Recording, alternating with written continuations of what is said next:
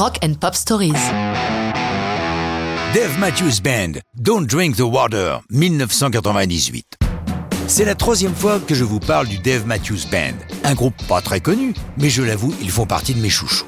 Lorsqu'ils se mettent au travail pour leur troisième album, Before This Crowded Street, ils ne sont pas prêts du tout.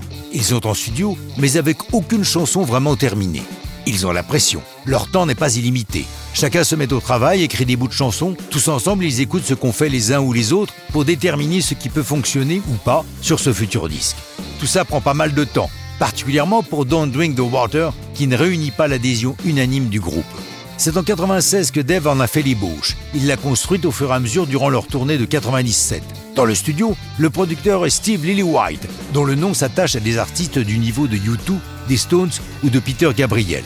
Le thème de Don't Drink the Water, le massacre des Native Americans, que nous appelons improprement les Indiens, les peuples qui vivaient sur ces vastes étendues avant que les colonialistes européens ne viennent leur prendre leurs terres. Comme l'explique Dave Matthews, l'idée de cette chanson m'est venue alors que je parcourais le pays. J'étais au lac supérieur, l'un des trois grands lacs américains situés au nord du pays, à cheval sur la frontière canadienne. J'imaginais autrefois les enfants indiens jouant sur les rochers, pendant que leurs pères chassaient et pêchaient dans une nature sauvage et paisible, avant que nous n'arrivions. J'étais consterné de penser que nous avions pu ainsi effacer un peuple entier. Certes, on ne peut pas inverser le cours de l'histoire, mais au moins on peut leur demander pardon pour le mal que nous leur avons fait.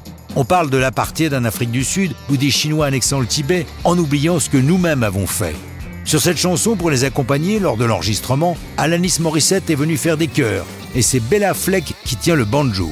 Une fois Don't Drink the Water terminé, le groupe n'a pas un bon feeling dessus. Ils ne sont pas contents d'eux. Lily White met sa patte lors du mixage et leur opinion change. Ils comprennent alors tout le potentiel de Don't Drink the Water, qui devient au contraire une de leurs chansons favorites. Pour la sortie du single, la version de 7 minutes de l'album est raccourcie en 4 minutes et demie et accompagnée d'un très beau clip qui fait les belles heures de MTV, tandis que la chanson grimpe au top 5, numéro 4, dans ce que les Américains appellent les Modern Rock Tracks. Si vous allez les voir en concert, ce que je vous conseille vivement, ne ratez pas le début. C'est souvent avec Don't Drink the Water qu'ils ouvrent le set, mais ça, c'est une autre histoire de rock'n'roll.